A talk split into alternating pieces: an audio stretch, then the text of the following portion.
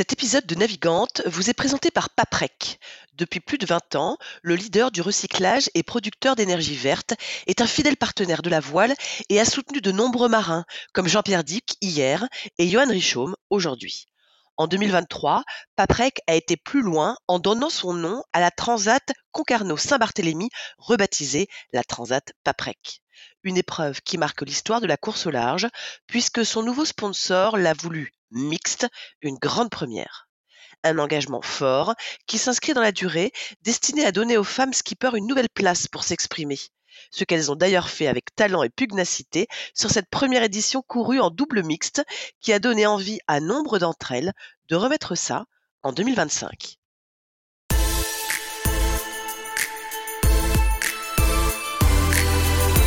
Bonjour à tous, bienvenue dans Navigante, le podcast dédié aux femmes de la course au large et de la régate, celles sous les feux des projecteurs, celles de l'ombre aussi, à ces femmes compétitrices, déterminées, qui mènent parfois mille vies en une. Elles vont vous raconter leur parcours, leur bonheur, leurs cicatrices, leur place dans le monde de la voile. Elles vont nous dire ce qui les anime encore et toujours. On va partir à la rencontre de ces navigantes très inspirantes. Navigante est produit par Tip Shaft, le média des professionnels et des passionnés de voile de compétition. Tip Shaft, ce sont deux newsletters hebdomadaires en français et en anglais, des podcasts, des événements, des formations, un studio de production de contenu, ainsi qu'une plateforme de vidéos à la demande et un festival du film que vous pouvez retrouver sur tipenshaft.com. Je suis Hélène Cougoul et vous écoutez Navigante. Elle est inarrêtable. À 24 ans, elle a marqué de son immense talent l'été 2023. Un an avant les JO de Paris, notez que c'est une excellente manière de prévenir ses adversaires. Oui, il va drôlement falloir compter avec elle et sur elle. Outre son bagage déjà bien rempli d'un titre de championne d'Europe, de vice-championne du monde, entre autres, elle a successivement remporté les étapes de Coupe du Monde à Palma et ailleurs, le test event à Marseille, la répétition générale des Jeux. Et puis s'est adjugé le titre de championne du monde deux semaines plus tard à La Haye, aux Pays-Bas. Performance éblouissante. Éblouissante, elle l'est aussi, avec ses longs cheveux blonds et son sourire ultra bright. Son truc, c'est le kite foil, nouvelle discipline olympique, une grande aile, une planche et un foil. Et c'est plutôt une bonne idée qu'elle a eue de laisser l'équitation pour suivre les traces de son père et de son frère, adeptes de la discipline. Native de Toulon, c'est sur la mythique plage de l'Almanar hier qu'elle a fait ses débuts à 16 ans.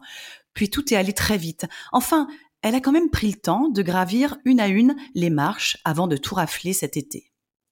Quand on lui demande ses sensations sur l'eau et dans les airs, elle fait référence au surfeur d'argent de Marvel. Ça doit être assez fou d'être à sa place. En parallèle, elle a suivi des études elle aussi bien remplies, un DUT en technique de commercialisation, une licence en communication et un master en design, rien que ça. Elle s'entraîne fort et est un fer de lance de l'équipe de France de voile olympique, dont elle est un grand espoir de médaille pour les JO de Paris. Lauriane Nolo est mon invitée pour ce nouvel épisode de Navigante saison 2. Bonjour Lauriane, tout va bien? Salut Hélène, ça va, merci. Très bien. Ça va, l'été a été euh, fou, tu t'es reposée? Ouais, là, ça fait euh, du coup dix jours qu'on est rentré de, de la haie et euh, c'est vrai que j'ai pris des vacances. Là, j'étais au lac de Serponçon pendant une petite semaine, c'était vraiment cool. Et quand on est en vacances et qu'on est championne de kite foil, on fait du kite foil aussi pendant les vacances? J'ai fait du kite tous les jours. non, mais j'ai des copains qui adorent faire du kite et euh, ce qui est vraiment génial avec le kite, c'est qu'on peut pas forcément le faire en mode race tout le temps, euh, juste on s'amusait euh, tous ensemble sur l'eau à se promener, à sauter. Donc non, c'était vraiment sympa. Je te vois avec ton grand sourire. ça galvanise ou c'est déjà lourd d'entendre beaucoup et de façon assez répétée qu'on ait un espoir de médaille pour les JO à la maison? Non, euh, je pense que c'est cool, hein. C'est euh, non, mais c'est vrai. Je pense que les peut-être que les gens le réalisent plus que moi. Que pour l'instant, c'est vrai que je pense que j'ai des grandes chances de faire une médaille au jeu. Bon, déjà, il faut que j'y aille au jeu. Mais euh, non, je suis un peu une éternelle insatisfaite. Donc, tant que c'est pas fait, je vais pas créer victoire. Tu as effectivement précisé euh, quelque chose d'important. Il faut déjà y aller au jeu. On va rappeler et expliquer à nos, à nos auditeurs et auditrices qu'effectivement, aux Jeux Olympiques, en voile, il y a qu'un seul athlète par discipline. Alors, ce qui est bien, c'est que comme c'est la France qui est pays organisateur, toutes les séries olympiques sont d'ores et déjà qualifiées. Ça, c'est fait. Mais maintenant, il faut aller chercher son ticket. Bon, on en parlera évidemment plus tard. Je vais te poser ma question rituelle, la première. Si je te dis les femmes dans la voile, la place des femmes dans la voile, tu me réponds quoi? Comme ça, à brûle pour point ben, je pense que on a de plus en plus notre place euh, dans la voile. Euh, là, je regardais au final euh, au jeu cette année en voile, il va y avoir autant de femmes que d'hommes sur les lignes de départ. Donc ça, c'est génial. Et puis quand on regarde les années précédentes dans la voile féminine, en tout cas, il y a eu des médailles avec Charline Picon, Camille Lecointre, Aloïse Roternaz. c'est assez impressionnant le parcours qu'elles ont. Et en plus, la plupart, c'est des mamans. Donc c'est vraiment, je pense, des exemples pour moi et la femme a tout à fait sa place euh, sur les lignes de départ comme les hommes et le fait que là on soit à égalité, euh, bah c'est vraiment génial quoi. Ouais, grosse progression, merci la voile olympique hein, quand même. Ouais. Bon, je précise aussi, il y a Faustine Méré dans ton dans ton joli palmarès de femmes à médaille. C'est vrai. Mais j'allais pas, j'allais pas toutes les dire. Je dis celles que je côtoie actuellement. pas de problème. Dis-moi, comment est-ce que ça a commencé ton histoire d'amour avec euh, la mer et le vent? En fait, je crois que ça commence pas tout de suite. Hein, on l'a dit dans l'intro. C'était plus euh, l'équitation au, début pour toi. C'est ça. Moi, euh, petite grande passionnée d'équitation, je le suis toujours. Hein, c'est là pendant les vacances, je suis allée me faire une petite balade à cheval. Mais non, j'avais quand même un rapport à la mer très important quand j'étais jeune parce que avec mon déjà avec mon enfin ma famille on allait en bord de mer faire un peu de planche à voile etc mais c'est vrai que moi j'étais à fond cheval. Et euh, en fait, c'est quand je suis euh, partie de chez mes parents, donc euh, qui habitent à Brignoles, pour aller en bord de mer faire mes études. J'ai arrêté de monter à cheval parce que bah voilà, passer aux grandes études, j'avais mon appart, plus trop le temps de venir ici. Mais j'étais proche de la mer et donc de là, mon père m'a payé un cours de, de kite et j'ai commencé le kite et ça m'a direct, j'ai direct accroché et, et voilà. Bon, maintenant, je pense que je préfère quand même le kite au cheval, mais c'est quelque chose qui m'a jamais quitté quand même. Et du kite à cheval, t'as jamais pensé? Non, non, je pense que les, je suis pas sûre que les chevaux vont vraiment euh, aimer euh, les grosses voiles euh, qui vont vite passer à côté d'eux. j'ai pas encore testé, peut-être un jour. Qu'est-ce qui t'a plu tout de suite? Et à quel moment t'as eu ce déclic de te dire que tu n'allais pas simplement en faire un loisir? Qui m'a plu, c'est que bah, j'étais libre de faire tout ce que je voulais sur l'eau. Au final, euh, c'est un sport qui est hyper varié. Au final, on peut faire, il y a plein de catégories différentes entre guillemets euh, dans ce sport. Donc, en final, tout le monde euh, en trouve un peu pour euh, pour son bonheur, hein, je vais dire. Et euh, ce qui était génial déjà, c'est que je partageais ça avec mon père et mon frère. Donc euh, tous les week-ends, hop, on regardait s'il y avait du vent. S'il y avait du vent, on descendait tous ensemble à la mer. Et voilà, on se fait la session tous ensemble. Après, on, on prenait toute la soirée pour débriefer.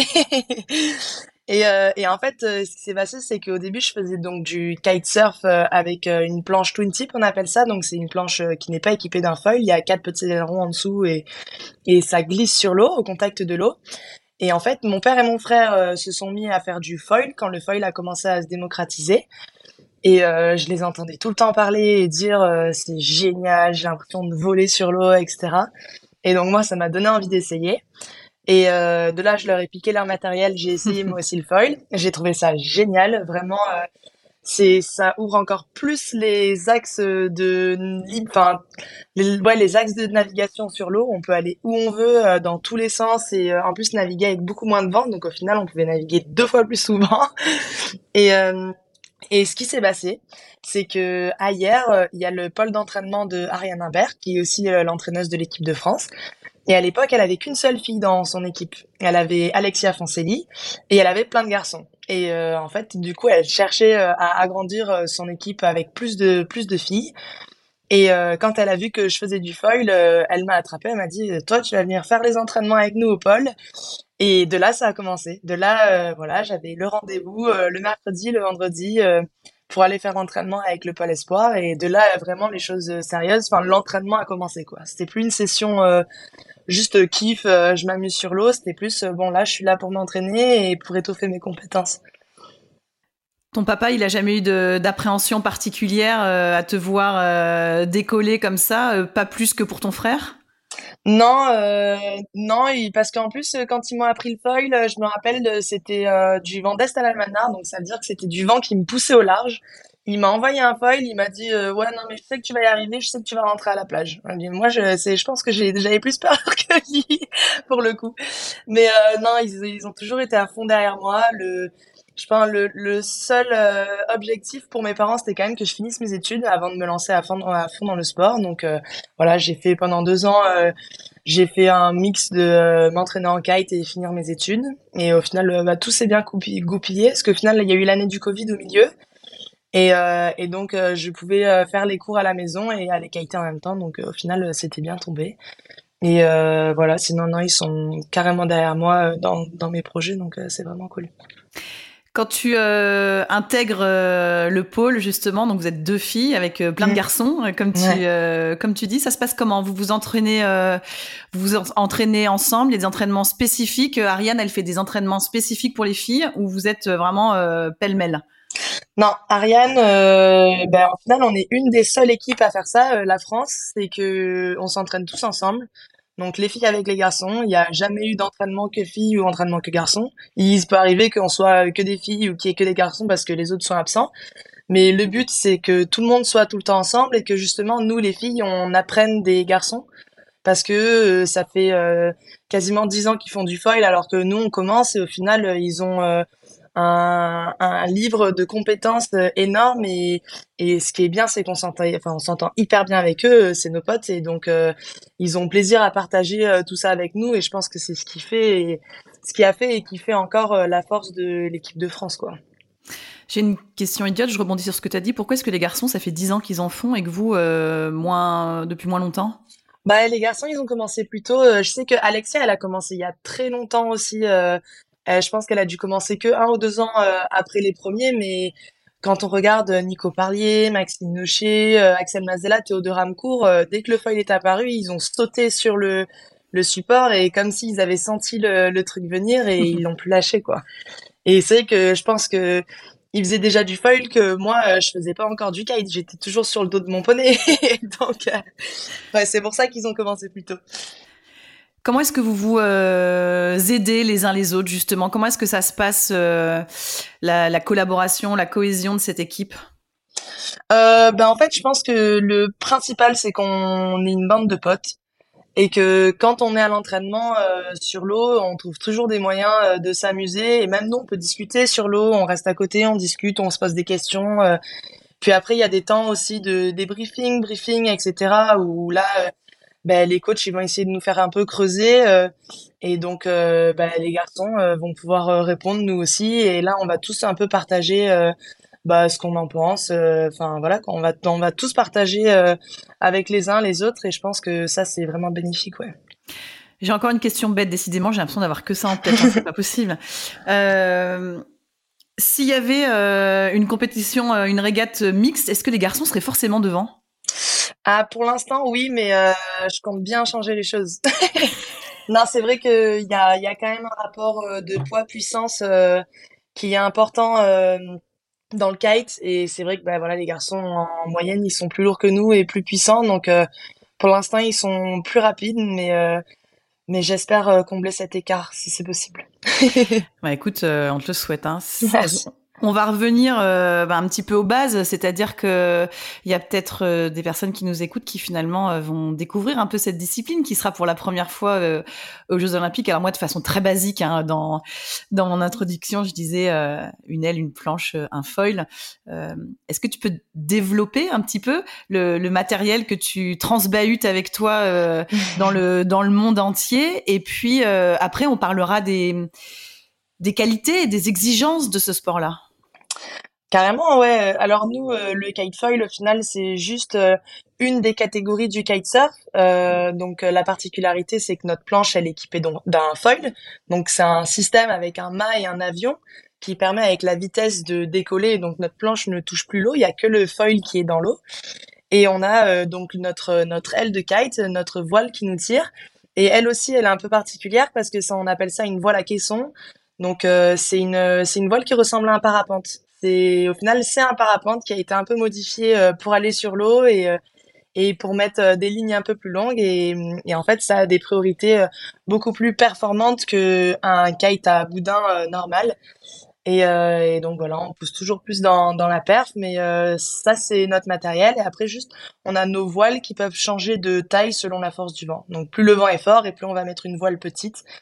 Et en compétition on a le droit d'utiliser quatre tailles de voiles Et après, les foils, bah, pareil, il y en a qui sont un peu tous différents, mais le principe est le même, en tout cas, pour tous les foils. Est-ce que toi, tu as ta planche? Ouais, moi, j'ai un peu... Bah, ma particularité, c'est que ma planche, ça a été un peu une, une nouvelle ère. C'est que, bah, du coup, j'aime beaucoup dessiner.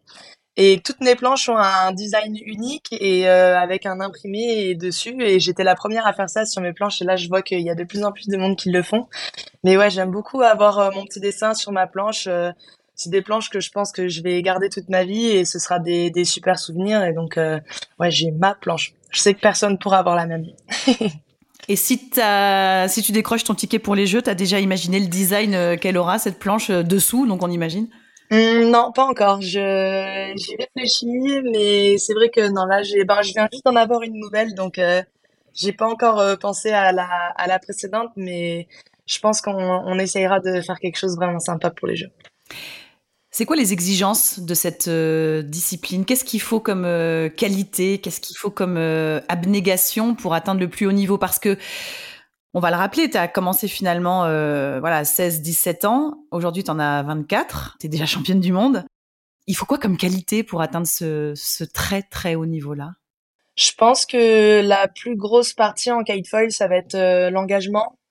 C'est là, on va à des vitesses euh, sur l'eau qui sont absolument stupides, hein, je vais dire, parce que c'est à ces vitesses-là, l'eau, elle commence à, devenir un peu dure si on, vient, on vient tomber. Et euh, non, c'est vrai que l'engagement, je pense que c'est une grosse partie euh, bah, de savoir que là, euh, il va falloir éteindre le cerveau avant de faire la manche pour qu'on puisse être à 200% et pas avoir peur de la chute ou du moins de problème. Et puis aussi, là, il y a un côté professionnalisme qui rentre en jeu. Nous, on est un, sport de plage, un sport kiff jusqu'à ce qu'on nous dise bon là maintenant vous allez être aux Jeux Olympiques. Et c'est vrai que quand on a commencé à faire les premiers rassemblements avec euh, toutes les toutes les autres équipes euh, dans la voile, euh, au début on s'est dit ah ouais là ils sont sérieux, nous aussi il va falloir qu'on se mette à à devenir des des vrais voileux, des professionnels. Et c'est vrai que pour quelqu'un qui arrive du kitesurf, qui est vraiment en mode fun, ça peut être compliqué de se dire bon là, même si j'ai pas envie d'y aller, il faut que j'y aille parce que c'est l'entraînement. Et mais voilà, je trouve que là aujourd'hui, il y a un professionnalisme qui s'est installé et qui est assez impressionnant parce que ça a été vraiment rapide. Euh, parce qu'au final, on est à un an des, des jeux, donc là, euh, bah voilà, il n'y a plus la place à, à, enfin pas la rigolade, mais à se laisser aller et se dire ouais, dans tous les cas, euh, mon sport il est cool, je peux la prendre, le prendre à la légère. Je pense qu'on a tous réalisé que ce que c'était les Jeux Olympiques. Euh, mais voilà, ouais, surtout engagement, professionnalisme, mais il y a quand même une, toujours cette partie que un peu chez nous qui qui est ouais la partie kiff quand même. On est, enfin là, voilà, mes vacances, euh, ben j'ai fait que du kite quoi encore. C'est vraiment c'est ma passion et j'adore aller à l'eau et et je veux vraiment essayer de garder ça comme étant un, toujours un moment de plaisir quand même. C'était quoi justement pour toi euh, le, le déclic de basculer en du, côté euh, allez, fun, on va dire, ou euh, détente, ou euh, voilà, à ce professionnalisme auquel tu fais allusion? Je pense que bah, ça a surtout été quand j'ai commencé à faire mes premiers résultats et qui qu'au final je suis devenue la numéro un française et là je me suis dit ah j'ai potentiellement des chances d'aller au jeu. Ça peut être moi et, euh, et aussi, euh, au final, il y a eu euh, de plus en plus de filles qui nous ont rejoints, des filles motivées, et il y a vraiment du niveau chez les Français. On, on est tous à un cheveu de se dire ah ben c'est potentiellement moi qui va potentiellement moi qui va aller au jeu et donc c'est vrai que je pense que cette cette concurrence au sein de du groupe a fait que ben on, on a tous mis les bouchées doubles pour être encore plus fort quoi et donc, euh, si tu veux être euh, meilleur que les autres, bah, il faut être plus professionnel, il faut être euh, plus, ouais, plus strict dans, tout ce que tu fais, dans tes entraînements, dans ta préparation physique, mentale, etc. Donc, ouais, je pense que de voir que la concurrence est pas loin derrière, ça te pousse à vraiment être sérieux. ça ressemble à quoi une PO, une préparation olympique? Derrière ce mot-là, je trouve qu'il y a le mot engagement, le mot abnégation. Alors moi, spectatrice, je vais dire euh, le mot sacrifice. Euh, comment est-ce que toi, tu la vis, cette préparation olympique? Moi, je, moi, j'adore. Enfin, c'est ma première PO, donc euh, j'ai pas forcément de référence. Et euh, au final, euh, c'est vrai que c'est juste que, bah, quand on prend les, donc pour nous, ça a été que trois ans, vu que les jeux, ils ont été en, en 2021. Mais euh, bah, c'est juste crescendo, ça commence tranquille.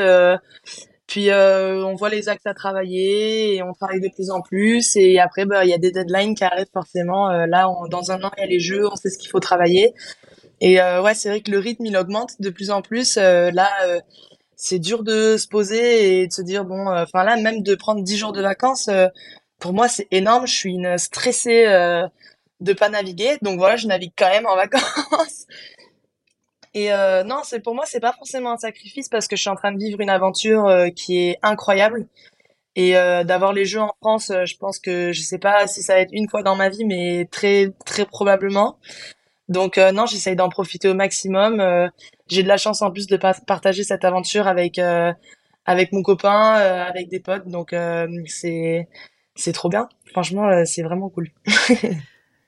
Justement, quand les, les jeux, on sait qu'ils vont avoir lieu chez soi, que allez, on a de grandes chances de décrocher un ticket pour y aller à ces Jeux Olympiques, et puis qu'on a un petit espoir quand même d'aller chercher une médaille. Ça fait beaucoup quand même. Euh, c'est quoi? C'est on se réveille le matin, on y pense, on se couche le soir, euh, on y pense. Euh, est-ce que quand on y pense beaucoup, on a des petits nœuds dans l'estomac qui commencent à se former? C'est quoi ce, ce, temps-là en fait? Non, je pense que j'ai pas encore les, les nœuds dans l'estomac. Je pense que le test event m'a vraiment fait du bien parce que pour quelqu'un qui est jamais, allé au jeu, euh, on peut appréhender et se dire ouf, je sais, j'ai aucune idée de à quoi ça va pouvoir ressembler. Et au final, le test event, ça m'a fait dédramatiser euh, complètement le, le, bah, les Jeux Olympiques. Je sais que c'était pas les Jeux, mais ça y ressemblait quand même fortement. Et c'est vrai qu'on se dit, bah, au final, je suis juste une semaine euh, à côté de la maison euh, à faire une compétition. J'ai tous les éléments qui sont là pour que je puisse réussir. Je, si j'ai, si je me sens pas bien, je peux rentrer chez moi. J'ai de la famille autour. Enfin, je pense qu'on a énormément de chance que ce soit à la maison et ça apporte énormément d'avantages. Et euh, non, euh, vu qu'on c'est dans un an les jeux quand même, donc ça, je suis pas encore stressée. Je pense que je vais euh, peut-être commencer à stresser déjà le jour où on, on va potentiellement m'annoncer que c'est moi qui vais y aller. Quand là, je vais vraiment réaliser que bon, ce sera moi au jeu, parce que pour l'instant tout peut encore se passer. Mais euh, mais ouais, non. Pour l'instant, ça n'a pas de stress. Je suis plus euh, une stressée de les prochains événements euh, qui arrivent que de penser à ce qui va se passer dans un an. Et ton frère et ton frère et ton papa là qui t'ont mis le pied à l'étrier, ils ont dit squat tout ça? Bah, il a, ils sont à fond. Hein, ils naviguent, eux, ils naviguent encore tout le temps et euh, ils passent leur vie à essayer de se comparer à moi. Euh, non, ils sont très contents, très contents. Je pense que mon père c'est euh, mon mon fan numéro un et euh, là mon frère il adore dire que sa sœur c'est une championne. Donc non, ça c'est vraiment vraiment cool de voir que ma famille est à fond derrière moi. Même ma mère elle elle en parle à toutes ses copines tout le temps. Mais, mais non, c'est génial. Là, mon frère, il était avec moi en vacances bah, sur l'eau. Il passe sa vie à essayer de faire la course avec moi et à me dire ah, j'ai là, été plus rapide que toi. Je suis, ouais, je suis un peu, je suis la référence. c'est bon ça. ouais, c'est cool parce que au tout début, quand on a commencé, bah ils étaient forcément plus rapides que moi. Maintenant, je suis plus rapide qu'eux et donc là, mon objectif premier quand j'ai commencé le foil, c'est d'être plus rapide que mon père et mon frère. Objectif atteint. C'est bon. Je vais revenir sur ce que tu as évoqué parce que forcément on va en parler, le test event. On va rappeler le test event, euh, c'est la répétition générale avant les Jeux Olympiques, c'est un an avant les Jeux, c'est grosso modo aux mêmes dates que les Jeux et on est dans la même configuration que les Jeux Olympiques. C'était donc à Marseille euh, au mois de juillet. Euh, donc tu as commencé déjà à répondre hein, sur comment tu appréhendais ce, ce rendez-vous-là. Ça ressemblait à quoi?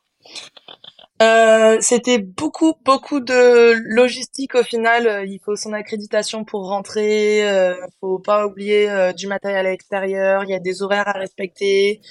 Ouais, c'est beaucoup de temps d'attente. On comprend que bah, on est des pions entre guillemets euh, que là tout est calculé, tout est prêt d'un millimétré dans la journée et au moment où il faut aller à l'eau, bah tu vas aller à l'eau. Euh, mais non, ça, j'ai cru, je, pensais que ça allait être pire que ça, et au final, euh, ça va. C'est, il faut juste se mettre euh, dans le dans le rythme de de cette organisation où voilà, c'est normal que bah il y ait beaucoup de règles à respecter. Mais euh, après, euh, enfin, j'ai quand même retrouvé euh, cette ambiance juste de compétition où en soi, nous, on est sur la plage.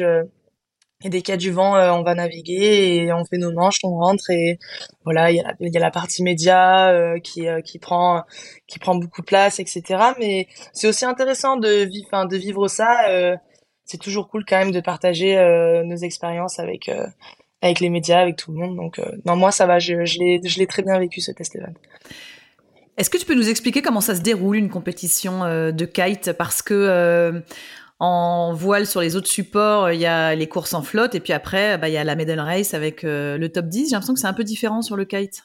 Ouais, alors nous, en général, une compétition, elle dure 5 ou 6 jours. Donc là, sur le test event, on était sur 5 jours.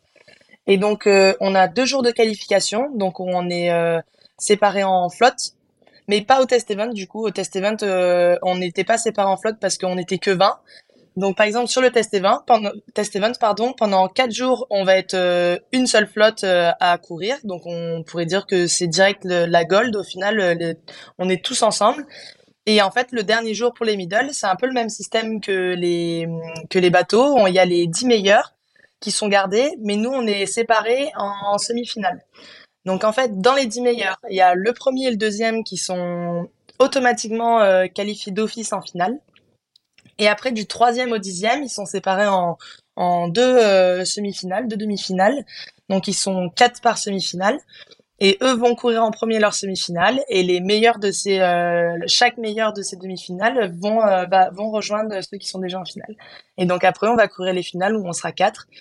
Et, euh, et là, euh, c'est euh, le premier qui arrive à trois victoires qui a gagné. Sachant que en fait, le premier et le deuxième qui étaient qualifiés d'office en finale, mhm. le premier rentre avec deux victoires et le deuxième rentre avec une victoire. Et ceux des semi-finales qui nous ont rejoints ont rien. Et le système, c'est que le premier a trois victoires gagne. Voilà. Et quand on était, quand vous étiez, si si, c'était très clair. Quand vous étiez les quatre, sur la ligne pour cette euh, finale. Comment est-ce que tu t'es euh, senti alors là, c'est euh, les finales, c'est la chose la plus stressante de la compétition. C'est ah là, tu m'étonnes. Ah ouais, c'est. bah, en fait, surtout que hum, donc moi, je pour le test event, je suis rentrée directement en finale. J'étais j'étais première au classement général après les quatre jours, donc je suis rentrée première en finale.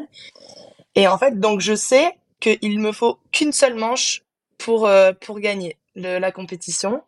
Mais je sais que du coup, les filles derrière, euh, bah, aujourd'hui, elles ont rien à perdre et elles vont tout donner pour euh, pour réussir à grappiller des victoires et, euh, et monter. Et aussi, ce qui est stressant, c'est qu'il y a en premier les semi-finales qui courent.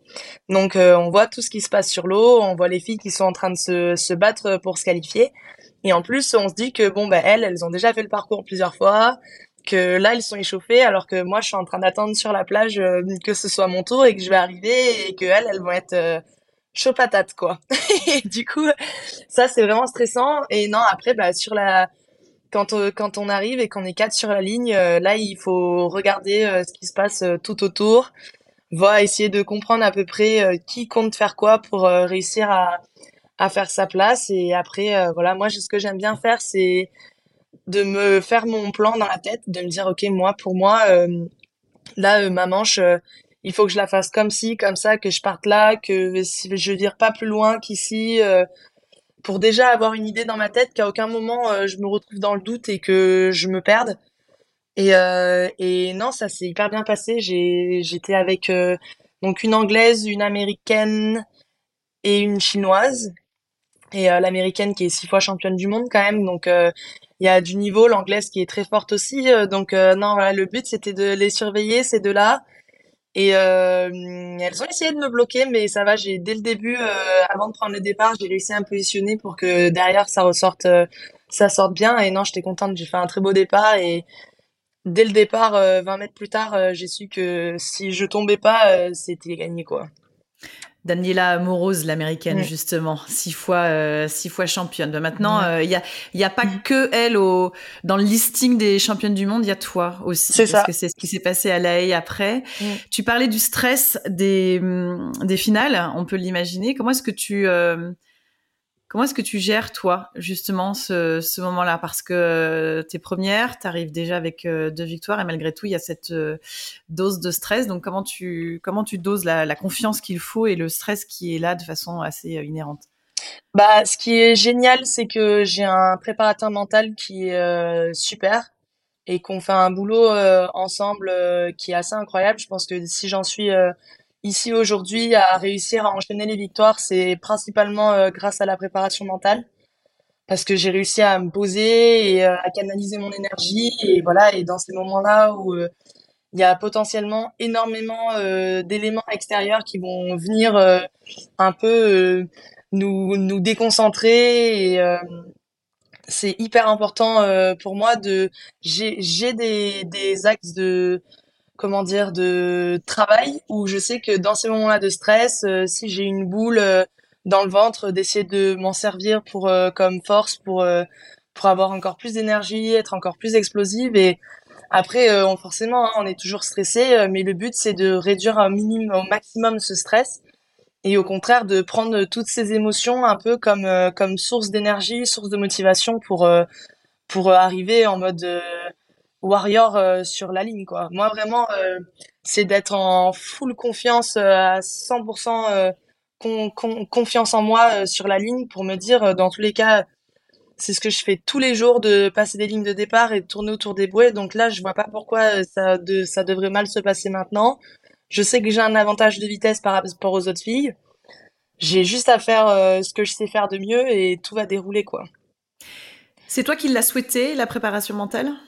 Euh, c'est pas moi qui l'ai souhaité, c'est euh, Ariane qui m'y a mis euh, assez rapidement. Je pense que donc Ariane, mon entraîneuse, qui a vu euh, qui a vu que je suis quelqu'un qui est assez éparpillé de base et je suis toujours pleine d'énergie, mais du coup j'en mets un peu partout tout le temps et donc pas forcément au bon endroit. Et, et c'est vrai que c'est elle qui m'a qui m'a orienté vers André, mon préparateur mental. Et ça fait déjà maintenant euh, deux ou trois ans qu'on travaille ensemble et euh, ouais, ça, ça a vraiment bien marché. Qu'est-ce que tu sens qui est en train de changer chez toi? Bah, je sens que je suis beaucoup plus calme, posée en, compétition. Je sais euh, porter mon attention que sur les choses qui sont importantes, parce qu'il y a énormément de choses qui peuvent se passer en compétition et même bah, dans notre entourage. Si on a des problèmes familiaux ou que autour de nous euh, bah, la compétition se passe pas bien pour les autres, euh, souvent ça peut euh, ça peut un peu nous mettre des bâtons dans les roues parce qu'on va ben on va s'éparpiller et je pense enfin je trouve qu'en tout cas maintenant en compétition j'arrive à être focus à 100% sur ma perf à moi sur comment je vais faire en sorte que d'être à 100% prête pour que tout se passe bien et euh, ouais, c'est vraiment ça. C'est là, je vais me canaliser à fond et toute mon énergie, je vais juste la mettre euh, sur l'eau euh, pendant les manches. Et par contre, hors des manches, voilà, je vais essayer de faire en sorte que que tout se passe le plus tranquillement possible, qu'il n'y ait pas de problème. Et voilà. C'est au final, c'est du professionnalisme, hein, comme on l'a dit tout à l'heure. C'est bon, on va plus aller faire la fête en milieu de compétition. Enfin, c'est des extrêmes, mais voilà, je vais me coucher tôt le soir, je vais penser à faire la récup, c'est hyper important, euh, bien manger le matin. Euh, enfin, il y a plein de choses qui rentrent en jeu, euh, l'alimentation, de bien boire, de bien faire sa récup. voilà, tout ce qui est problème extérieur, de vraiment là faire le vide et penser qu'à sa compète. Et au final, c'est un peu devenir égoïste pendant une semaine, mais il faut penser qu'à soi pendant une semaine et penser qu'à sa perf, quoi. Tu es euh, sortie forte de quoi après cette victoire euh, au test event? Alors tu nous as dit que tu avais un petit peu désacralisé euh, les jeux. Alors mon ami, on en reparlera dans un an. Hein. mais en tout cas, vous avez tous et toi bien sûr compris pu voir un peu l'environnement et voir un peu ce à quoi ça allait ressembler, même si ce n'est qu'une répétition et que bien sûr ce n'est pas les jeux. Mais malgré tout, quand on remporte cet événement-là, ce test event, euh, devant, eh bien, notamment cette américaine euh, qui est quand même l'ogre avec ses six titres de championne du monde. On sort euh, forte de quoi? On, on, on, a appris quoi sur soi? Moi, au final, ce serait pas plus avoir appris sur moi, mais plutôt j'ai j'ai renoué des liens avec Marseille, on va dire, parce que le le site de Marseille, c'est un site qui est très compliqué. Et j'avais vraiment Enfin, je m'attendais à tout avec Marseille et, et plus je m'attendais à plus de négatifs que de positifs. C'est euh, d'appréhension. Ouais, voilà, d'appréhension, c'est ça, c'est le mot. J'avais de l'appréhension parce que je me disais, ouf, tout peut se passer à Marseille et j'avais plus l'impression que c'était plus de la chance qu'autre chose. Et au final, euh, là, euh, de vraiment m'être mis en mode compétition pendant une semaine là-bas et de voir que j'ai pas dompté Marseille, mais j'ai réussi quand même à, à comprendre ce qui se passait et, et à faire les bons choix au final sur l'eau. Je me suis vraiment dit euh, non, mais en fait, il y a rien de spécial avec Marseille. Euh, c'est euh, oui, c'est un, spot qui est compliqué, mais j'ai les compétences pour pour le décrypter entre guillemets. Et donc non, c'est vraiment ça. Je pense que ça m'a donné une confiance de naviguer sur ce spot là, de gagner la complète au test event, qui est assez importante, je pense. Quel regard les, les, autres, les concurrents portent euh, sur toi depuis euh, Est-ce que tu trouves que ça a changé? Euh, Non, je pense que les concurrents, ils m'attendaient beaucoup cette année. Déjà l'année en fait l'année dernière, j'étais vraiment pas loin de de tout gagner. Hein. Palma, je suis deuxième, la Sof pareil, les Mondes pareil, je gagnais les championnats d'Europe il me restait vraiment qu'une seule personne à détrôner et j'ai l'impression que que c'est c'est marrant parce que j'ai l'impression que toutes les autres filles, bon à part Daniela, attendaient que quelqu'un réussisse à la détrôner parce que c'était euh, bah, la la reine jusqu'à maintenant. Et il y en a beaucoup qui me disaient, euh, là c'est ça va changer, là on le sent que ça va bientôt changer. Donc euh, petite pression quand même supplémentaire pour moi parce que bah je sentais que j'avais les capacités de le faire et donc voilà cet hiver euh, j'ai tout mis en œuvre pour que pour que ça le fasse et là j'ai réussi à à passer ce stade. Et non, et donc maintenant, euh, bah ouais, maintenant, en fait, je pense que ça a ouvert une voie où toutes les autres filles se disent euh, bon bah c'est bon maintenant euh, elle est détrônée. Et du coup bah la place la place est ouverte aux autres entre guillemets. Et donc c'est vrai que je vois que bah, le niveau il augmente énormément. Bah là j'ai une cible sur le dos qui est grosse comme ça euh, mais euh, non, moi j'aime bien être dans cette position-là et euh, surtout ça me pousse encore plus à à ben voilà rien lâcher sur l'entraînement et de je veux garder cette avance et je veux vraiment montrer que là je suis je suis intouchable quoi et je veux laisser la je veux même pas leur laisser la possibilité de penser que elles peuvent finir devant moi quoi. Ça a été quoi les mots de votre euh, entraîneur Ariane euh, Imbert? Parce que ça a été un carton plein pour l'équipe de France, euh, mm.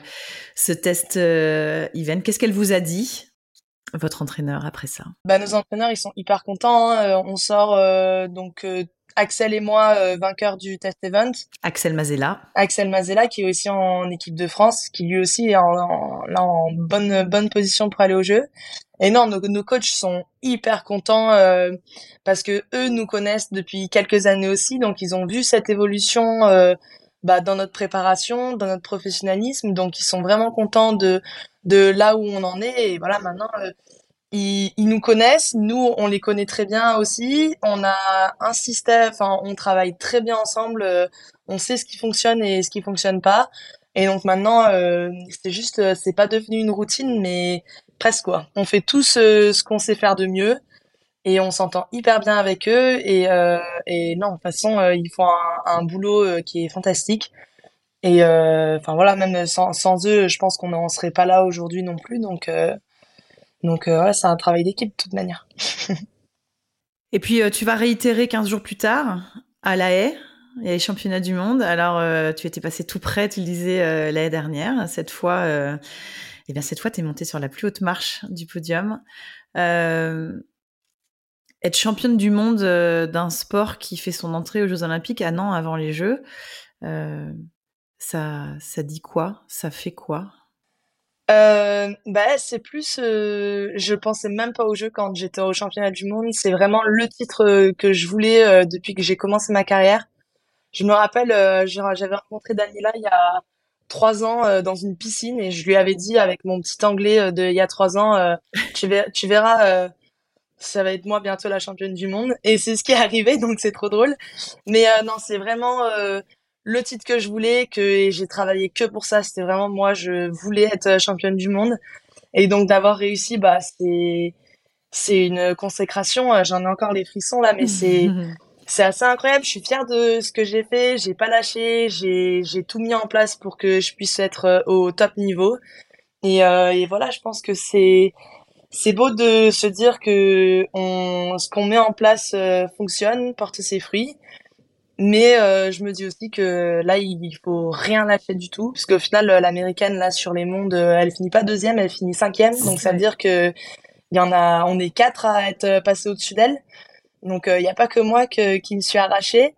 Et, et donc ça veut dire qu'il y a encore énormément de de, de, de choses à faire jusqu'à l'année prochaine pour pour garder ce lead. Et mais je vais tout faire en tout cas pour le garder. Lauriane, ça te vient d'où cette cette volonté euh, sans faille ça te vient d'où d'être euh, capable de dire euh, il y a trois ans à la sextuple championne du monde, tu verras, c'est moi qui serai championne du monde bientôt. Ça vient d'où? Ça, c'est un, caractère, une histoire de famille? C'est quelque chose que tu as développé toi? Non, je pense pas. Je pense pas que ce soit une histoire de famille. Je pense que vraiment c'est mon caractère que j'ai toujours été une très mauvaise perdante. Et bah, en fait, c'est pas que j'adore gagner mais je déteste perdre. Et donc je fais tout tout ce qui est en mon pouvoir tout le temps pour euh, réussir à être la meilleure dans tout ce que je fais au final. Donc euh, donc ouais non je pense que ça vient juste de là de de toujours vouloir pousser euh, un peu plus loin dans tous les domaines de peut-être avoir même un petit un petit coup d'avance par rapport aux autres. Ouais c'est je sais pas c'est assez satisfaisant Un petit coup d'avance sur tes concurrentes ou un petit coup d'avance sur la flotte masculine et féminine en général? Non, euh, c'est plus euh, un coup d'avance euh, sur la flotte féminine parce que, bah, comme on disait, les garçons pour l'instant ils sont plus rapides que nous les filles. Et moi, je passe ma pas ma vie, mais beaucoup de temps à essayer de comprendre pourquoi. Et je navigue énormément avec les garçons. Si ce n'est, je navigue qu'avec des garçons. Et donc, je pense que c'est ce qui fait aujourd'hui mon, avantage par rapport aux autres, c'est que bah, je me compare à eux et je me compare pas aux filles. Et donc, c'est vrai que bah, là, euh, ma différence de vitesse avec les autres filles, elle vient que de là parce que bah, d'être plus rapide que les filles, ça me suffit pas parce que moi, je veux être plus rapide que les garçons, quoi. Je j'ai envie de leur montrer que c'est pas parce qu'on est une fille qu'on est plus lente ou qu'on est moins bonne en, en technique. Et euh, donc je pense que ça vient de là un peu ma hargne aussi de bah, que je, je m'avoue, enfin je me dis pas bon bah là c'est bon, je suis championne du monde, je suis au top de mon niveau, euh, pas du tout parce que quand je vois les garçons qui me mettent encore euh, un nœud auprès, je me dis mais moi je peux aussi peut-être les grappiller, c'est un nœud auprès donc je vais aller les chercher. que ce soit que ce soit aujourd'hui ou que ce soit au début quand vous n'étiez que deux dans, dans l'équipe avec Ariane, ça a jamais été un handicap d'être une femme? Non, parce que bah, l'avantage, c'est qu'on a une femme en tant qu'entraîneuse.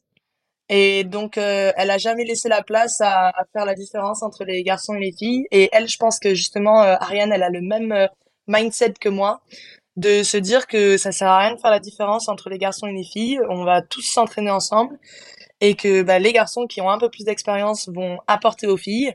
Et c'est ce qui a fait que il y a trois ans, il y avait aucune française dans le top 10 et que maintenant euh, bah, on a eu euh, là cette année euh, la championne du monde jeune c'est une française Lisa Caval.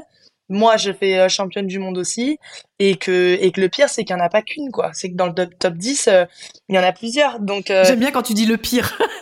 Non mais le pire et ce, qui est, ce qui est beau c'est que voilà on est il y a, y a les filles ont clairement pris un niveau de fou en France et et ça, c'est grâce à ce système de se dire, euh, mais on fait pas la différence entre les filles et les garçons, quoi. Oui, euh, ils sont un peu plus rapides parce qu'ils ont des corps de mecs, mais ça, c'est pas grave parce que nous, en temps technique, euh, on peut être aussi bonne qu'eux, et en stratégie, on peut être meilleur qu'eux. Donc, au final, la balance peut s'équilibrer, quoi. Ariane Imbert qui a été élue coach de l'année l'année dernière par la Fédération française de, de, voile. Ça, c'était aussi une, une, jolie reconnaissance. Mm. Ouais, c'est vrai, j'étais hyper contente pour, pour Ariane bah, elle le mérite. Euh, Ariane, euh, c'est c'est une passionnée. Hein. Elle est elle est toujours à fond euh, derrière nous. On a presque l'impression qu'on est ses enfants. Au final, elle est ça se voit qu'elle aime ce sport, qu'elle aime qu'elle aime ce qu'on fait et elle y met vraiment cœur et âme à, ce que à ce que tout le monde soit heureux et que tout se passe bien. Donc non, elle elle, elle le mérite vraiment. Lauriane, comment est-ce qu'à un an des Jeux Olympiques, on se prémunie d'être euh, prête trop tôt Je ne sais pas si ma question est claire, mais euh, cet été a été tellement fabuleux que comment on se, oui c'est ça, comment on se prémunit dans la tête, physiquement aussi, de se dire formidable cette année, mais les Jeux c'est l'année prochaine. Mais je pense qu'il va falloir être capable de breaker là à la fin de la saison, ce qui va pas être facile, mais mais euh, ouais, il va falloir faire une pause, marquer un, un petit temps d'arrêt pour euh, pour euh, se rappeler que ouais, c'est que l'année prochaine et que c'est il va falloir bosser dur, mais que là euh, cette saison est finie, je break et je reprends après la saison prochaine. Et donc ça, je pense que pour moi, ça va être le plus compliqué d'accepter ce break parce que je suis incapable de de faire ça, de passer plus de cinq jours sans naviguer. je suis en panique totale. Mais bon, je vais me, je vais me forcer. Daniel, ton préparateur mental va te, va t'aider. C'est, c'est André, mais ouais. André, pardon, pardon. C'est vrai qu'il y en a, ils sont tous à me dire, non, mais là, il faut que tu apprennes à arrêter. oui, promis, j'arrête. euh, et non, et après, je pense que c'est un travail aussi avec mon coach physique, euh, qui est de bah, préparer euh, toute la saison pour que mon pic de forme euh, soit euh, au jeu l'année prochaine et pas avant. Et, euh, et voilà. Et au final, moi, ce qui est bien, c'est que quand même, euh, je fais pas une seule compète sans me dire que j'ai envie de la gagner. Donc au final, je fonctionne plus sur, euh, je me prépare à, la prochaine qui arrive et après on voit pour la suivante. Et donc ce qui est cool, c'est qu'on va avoir quand même quelques compétitions avant les Jeux. Donc je pense que déjà ça, ça va réussir à me, à me canaliser entre guillemets, à me préparer pour ces compètes là. Et après, quand ce sera fini, je me préparerai pour les Jeux. Tu parles de préparation physique, il doit ressembler à quoi le corps d'une athlète qui fait du kite foil Il faut être euh, lourd. C'est en fait plus on est lourd et plus on arrive à, charger la voile et charger le foil. Donc euh, voilà, euh, le poids cible, il n'y y a pas forcément de poids cible. Plus on est lourd et plus on est rapide. Donc c'est vrai que bah, il y en a pas mal qui sont un peu grassouillés, mais bon, le but c'est euh, d'avoir aussi du. En fait, plus on a les jambes puissantes et qu'on est lourd, et plus on va être rapide. Donc euh, le but après, euh, c'est de, de réussir à être bien proportionné. Et, et voilà, c'est vrai qu'au final, pour l'instant, chez les kitefoilers, il y a plein de gabarits qui sont différents. Mais plus on avance et plus on voit quand même que, voilà, chez les garçons, celui qui va faire 1m90 et 110 kg, bah, il a beaucoup plus de chances. Euh, ça va être mieux. bah, voilà, d'être plus rapide qu'un garçon qui fait 1m70 et 60 kg. Ça, c'est sûr, c'est bah, c'est physique, hein, tout simplement. Et chez les filles, c'est pareil. Chez moi, euh, j'ai de la chance, je suis grande, je fais 1m75, je fais 80 kg. Et euh, bah, je suis la plus lourde, je pense, de ou une des plus lourdes de la file des femmes. Et c'est aussi ce qui m'aide, c'est que j'ai compris euh, et j'ai accepté que c'est ce qui marchait et donc voilà je mets toutes les chances de mon côté pour que bah, que déjà rien que mon corps euh, m'aide à performer quoi. Parce que c'est vrai que pour une fille euh, c'est difficile euh, à nos âges de demander de prendre du poids pour être bonne dans son sport quoi. C'est vraiment une des choses les plus compliquées je pense là dans le dans le kitefoil actuellement sur ta page euh, LinkedIn que je suis allée euh, regarder, en ce moment, il y a un message. En ce moment, il y a un message où tu expliques que tu cherches des, euh, des sponsors, des partenaires pour t'accompagner dans ce, dans ce rêve olympique. Il y a besoin même quand on est championne du monde et même quand on a un palmarès comme ça euh, Oui, bah, au final, euh, il y a besoin parce que je viens d'être championne du monde. Donc là, c'est tout récent. Et donc, au final, mon nom commence à sortir. Alors que bah, malheureusement, quand on est vice-champion du monde, c'est pas aussi bien que quand on est champion du monde. Et non, on est un, sport de, de, matériel quand même. Euh, on fait de la Formule 1 euh, sur l'eau, donc bah, il faut que j'ai la voiture qui avance le plus vite possible. Et donc, bah, voilà, il faut acheter du matériel il faut euh, il faut pouvoir euh, avoir de l'argent pour aller dans les meilleurs spots pour pouvoir s'entraîner et, et donc euh, non c'est c'est vraiment un besoin qui qui est présent de pouvoir se payer du matériel de trouver les meilleures voiles les meilleurs foils possibles pour que bah, quand je j'arrive l'année prochaine je sais que bah je y a personne d'autre qui aura une voile plus rapide que celle que j'ai actuellement quoi. Donc ça fait partie du professionnalisme dont tu parlais aussi, savoir aller un peu euh, se, se, se, vendre entre guillemets? C'est ça, exactement. Là, c'est une nouvelle partie euh, de ma carrière de de passer euh, des coups de fil, des heures au téléphone avec euh, des potentielles entreprises qui sont intéressées et de réussir à me vendre, de réussir à vendre mon sport comme étant la future Formule 1 des mers et, euh, voilà d'essayer de raconter mon histoire, mon aventure et essayer de faire en sorte que ça plaise et, voilà comme ça je, peux travailler euh, avec des gens qui sont intéressés et, et comme ça bah, tout le monde vit une petite part de l'aventure Jeux Olympiques en France quoi. L'aventure, elle ne fait que euh, commencer. En tout cas, mm. elle, elle, continue jusqu'à évidemment euh, l'année prochaine, et puis on l'espère euh, encore. jusqu'à présent, depuis le moment où tu as testé ce fameux kite qui n'avait pas encore de foil avec ton frère et ton père, et, aujourd'hui, de quoi est-ce que tu es le plus, allez, je vais le dire, fier, même si je sais que vous aimez pas trop ça quand tu dis ce mot-là? Je saurais pas trop dire. Je pense que hum, je suis fière de... Elle met des guillemets, je dis, je dis à nos auditeurs et nos auditrices, elle met des petits guillemets avec ses doigts. bah de, de, du travail que j'ai pu mettre en place euh, jusqu'à maintenant. Et, euh, et des, au final, je pense plus le plus, c'est des décisions que j'ai prises de me dire bon bah là, moi, je vais faire différent des autres. Je vais aller m'entraîner avec les garçons. Je vais partir euh, là-bas cet hiver pendant deux mois euh, pour m'entraîner avec un tel, euh, faire ci, faire ça. Euh, je pense que jusqu'à maintenant, j'ai réussi à faire, oui, prendre des bonnes décisions qui ont fait que j'en suis, euh, j'en suis là. Et je pense, oui, c'est peut-être ça dont je suis le plus fière. Elle a encore mis un petit peu des guillemets.